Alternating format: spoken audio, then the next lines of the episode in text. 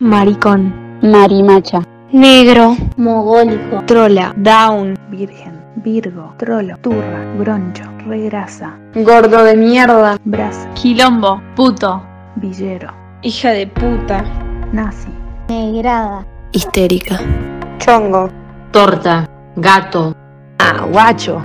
Esta es la sección de hombres únicamente. Los hombres no lloran. Subiste un par de kilos, ¿no? Te veo más rellenito. Che, ¿ya tenés novio? ¿Y para cuándo el casamiento? Uy, ¿y les dijo para cuándo? Todo bien, pero que no se me acerquen. Es re afeminado. Y son hombres.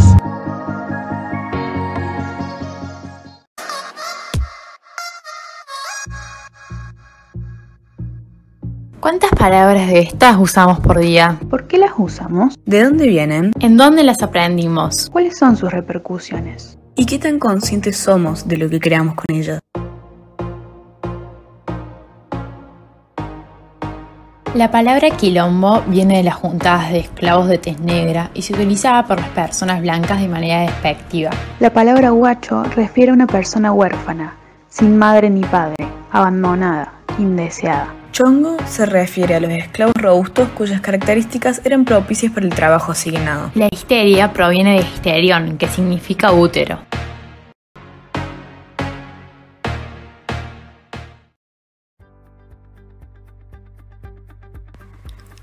Bienvenidos, bienvenidas y bienvenidas estudiantes al podcast El doble poder del discurso, una mirada desde la ESI. Les acompañan alumnas de Ciencias de la Educación, Candelaria, Virginia y María José. Construimos este espacio con la idea de conversar un poco respecto a la palabra como creadora de realidades y como invitación a reflexionar sobre los modos en que utilizamos el discurso y ciertas palabras en particular. Intentamos desnaturalizar aquellas palabras que fueron creadas con un significado específico y que en la actualidad siguen siendo fuentes reproductoras de estigmatización, desigualdad y discriminación, inclusive cuando no nos damos cuenta. Les invitamos a tomar conciencia de sus palabras y a comprender el discurso como herramienta de cambio y de lucha, el cual significa una apertura y renegociación continua del lenguaje. La palabra es un arma de doble filo. Puede tener impacto tanto positivo como negativo. Sabemos que los cambios no son fáciles de lograr, sobre todo en el uso de la palabra, ya que muchas veces no es premeditado, pero es el primer paso de un largo camino a recorrer. Sabemos que la palabra es la forma en la que conocimos el mundo y nos relacionamos con otros.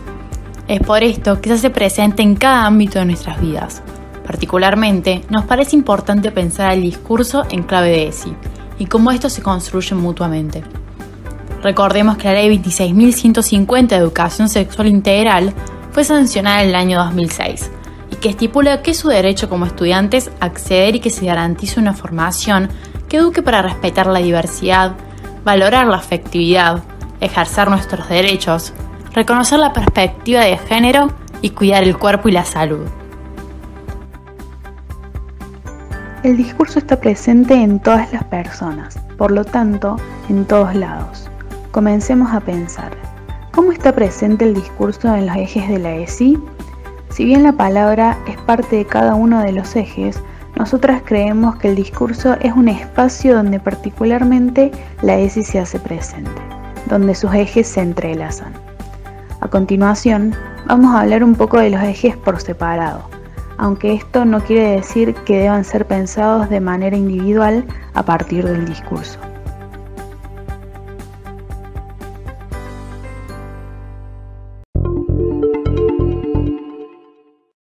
Entonces, creo que los diputados, antes que nada, van a tener que plantearse algo que es muy central. Mañana y el jueves, ¿quieren pasar a la historia como aquellos que dejaron que cientos de mujeres y cientos de cuerpos gestantes sigamos muriendo?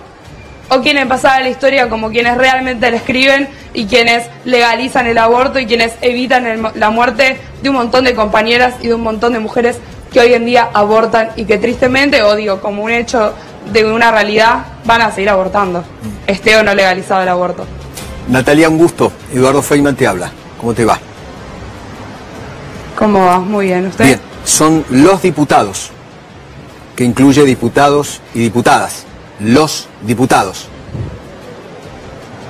Yo respeto su forma de hablar, respeto usted la mía, la cual El mío es castellano, eh, es no. incluyendo tanto El mío es ca- géneros el mío es de castellano. mujer y varón, El- no como los géneros que no se interpelan por ninguno de los A mí en el colegio me enseñaron a hablar en castellano, Natalia, y es los diputados y las diputadas. En castellano es así.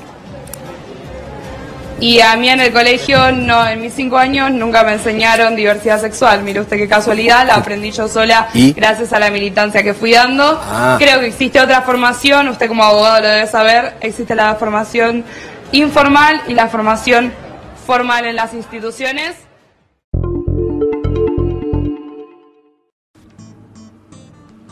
¿Qué tipo de derechos se vulneran en esta situación? Se pueden analizar varias cuestiones. En principio, podemos escuchar que en una entrevista periodística el conductor impone su discurso por sobre el de la joven entrevistada. Se puede analizar cómo el conductor legitima el discurso a partir de su posición jerárquica desigual y autoritaria en la situación, y asimismo cómo vulnera el derecho a la libre expresión de la joven, censurándola. A partir de este ejemplo, podemos pensar en el eje de la ley 26.150, ejercer nuestros derechos, el cual se relaciona, específicamente, con el derecho a la libre expresión que posibilita el uso de la palabra. En la situación presentada, se puede ver que, si bien la joven cuenta con el derecho a la libre expresión y lo hace explícito, no es condición suficiente.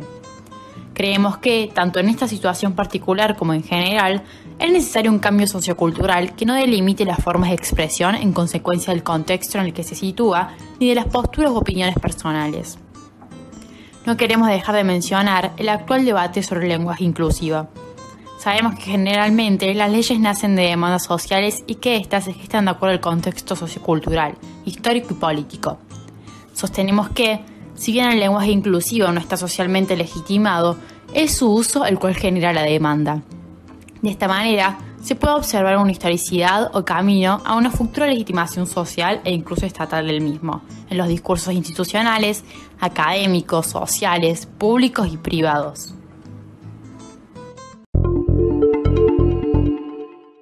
putean diciendo Buki siglo XXI, tenés que ser más inclusivo.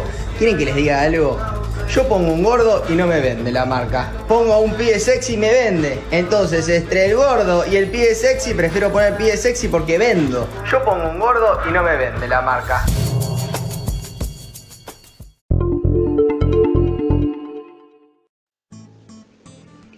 La performatividad debe entenderse no como un acto singular y deliberado, sino, antes bien, como la práctica reiterativa y referencial mediante la cual el discurso produce los efectos que nombra. El segundo eje es cuidar el cuerpo y la salud, y en este ejemplo, este toma forma en cómo el discurso condiciona, define y determina o no los sujetos y los cuerpos. Sumado a esto, sostenemos que la performatividad no solo está determinada por el discurso, sino también por la necesidad de los sujetos de politizar sus cuerpos para cumplir con el discurso hegemónico y así poder integrarse a la sociedad. Al ser seres sociales, como condición ineludible, construimos nuestra identidad a partir de la mirada del leotre. Pensando en el ejemplo, ¿Por qué el hombre argumenta que no le es rentable ciertos cuerpos frente a una marca? Si bien nuestra intención no es avalar su postura, creemos que ésta proviene de creencias sociales hegemónicas. Sin embargo, su discurso reproduce estas creencias sociales de las que él es parte. Se genera un círculo vicioso que cada vez se intensifica más y naturaliza estas miradas discriminatorias y hegemónicas sobre el cuerpo. Como sociedad, ¿qué patrones de belleza se naturalizan a través del discurso? ¿Cómo seguimos reproduciéndolos a partir del discurso propio? Como consumidores y productores del discurso, ¿qué rupturas se pueden generar sobre estas creencias?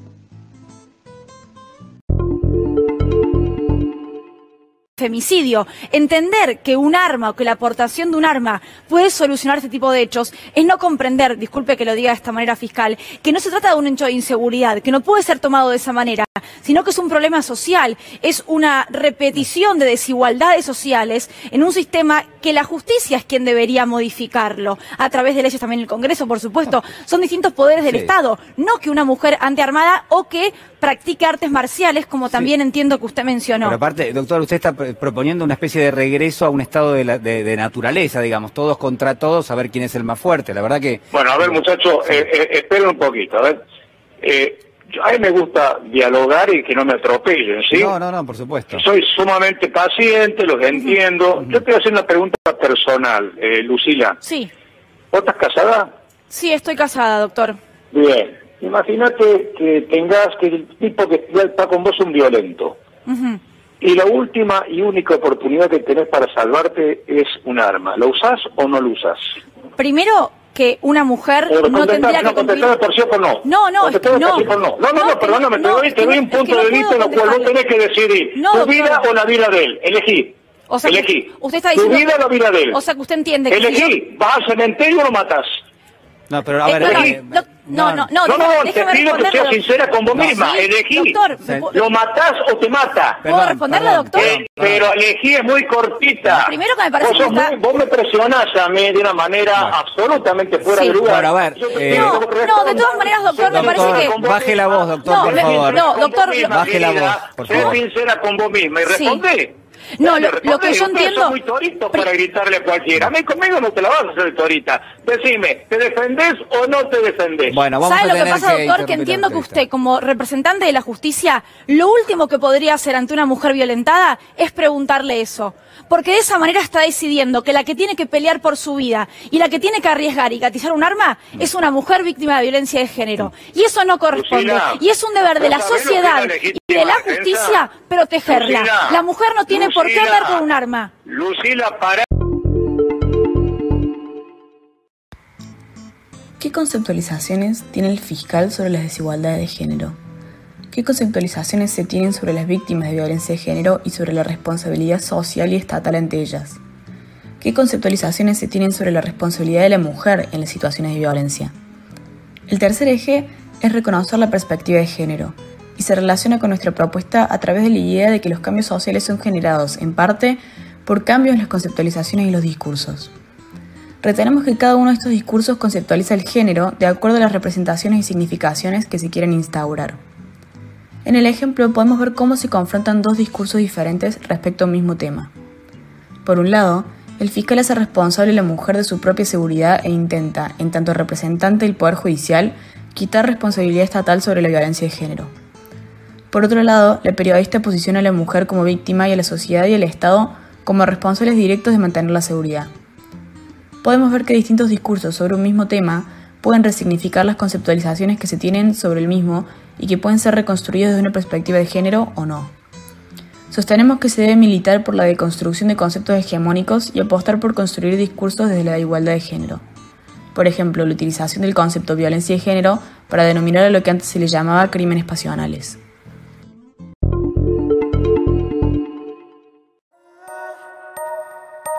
Cuando no la llamo, siempre me hace reclamo. Discutimos, peleamos. Pero llego a casa en la noche, la molesto y arreglamos.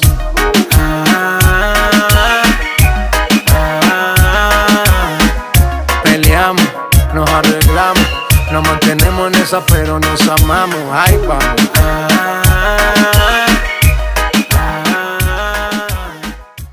Que tú eres mía, mía, tú sabes que eres mía, mía, tú misma lo decías cuando yo te lo hacía.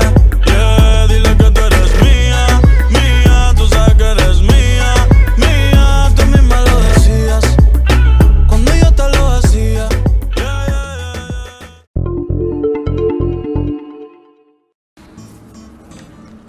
El cuarto eje es valorar la afectividad, el cual vislumbra en la propuesta cómo nos relacionamos con otros a partir del lenguaje. Las características del lenguaje como medio y la presencia o no de afectividad influyen en el tipo de relación que construimos con otros, con nosotros y con el mundo. Tanto lo que elegimos escuchar como lo que escuchamos sin ser conscientes de ello condicionan las maneras en que nos relacionamos con otros. En los ejemplos escuchamos dos canciones muy presentes en la cultura juvenil que reproducen ciertas ideas hegemónicas sobre la afectividad, que naturalizan prácticas afectivas no saludables y a las cuales la juventud está expuesta constantemente. Algunas de estas conceptualizaciones conllevan la objetivación de la mujer y por lo tanto su posesión, pero también otras cuestiones como las relaciones sexuales constantes, violentas y sin afecto, la falta de consentimiento, el abuso verbal, la sexualización y denigración del cuerpo femenino, la presencia de sustancias tóxicas y su uso como justificación de acciones no consensuadas. A nuestro parecer, todo esto abarca lo que se llama responsabilidad afectiva, lo cual refiere a valorar al otro como persona que merece ser valorada, que tiene derecho a construir relaciones sanas y a ser respetada, que tiene derecho al consentimiento y a vivir la afectividad y la sexualidad sin sufrir violencia de cualquier tipo. Nos preguntamos entonces, ¿cómo vivimos nuestras relaciones afectivas? ¿Cómo nos condiciona lo que escuchamos? ¿Cómo nos referimos al otro?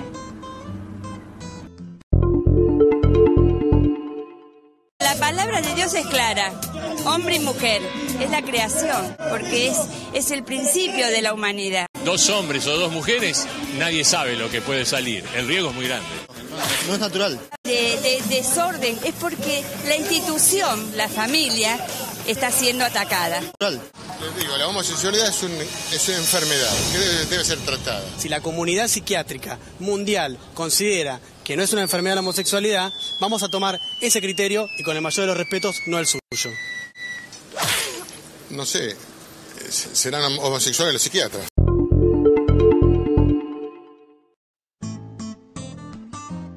El último eje es respetar la diversidad, que se materializa en la reflexión y cuestionamientos acerca de los modos en que se naturalizan las discriminaciones a través de la palabra y la marginalización y estigmatización de lo diverso. En los ejemplos, específicamente, se retrata un tipo de diversidad, la diversidad de orientaciones sexuales en el marco de la sanción de la ley de matrimonio igualitario. Podemos escuchar cómo en las situaciones presentadas predomina un discurso que avala la heteronorma y la considera lo apropiado, dejando abyecto todo lo diverso. Los términos son construidos significa también decir que hay grupos que no son objetos de esa construcción, grupos que son incluidos o no en la definición de lo que es considerado apropiado. Sostenemos que es necesario repensar los discursos hegemónicos y estigmatizantes a partir de una perspectiva inclusiva y diversa, sin caer en discursos moralistas que intenten establecer lo que es correcto.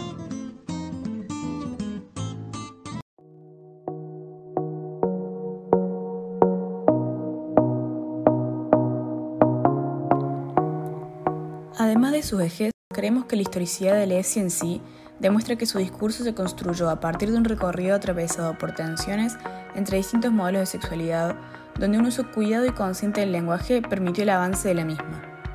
Por otro lado, sostenemos que el discurso de Lesi el día de hoy sigue siendo deslegitimado en muchos ámbitos.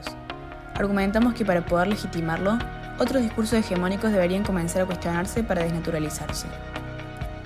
Para la juventud que nos escucha, Queremos que se lleven de este podcast la idea de que la palabra es un lugar por donde empezar y una herramienta propia de cada uno, que puede ser usada para cambiar la realidad. Está en la decisión de cada uno si se utiliza para eso o para seguir reproduciendo las conceptualizaciones ya instauradas.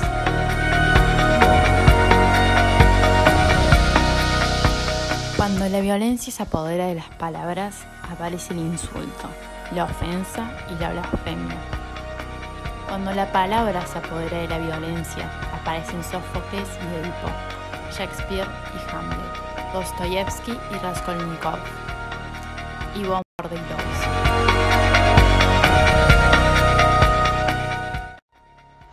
Ruptura o reproducción. ¿Qué actitud frente a los discursos les queremos dejar a las juventudes del mañana?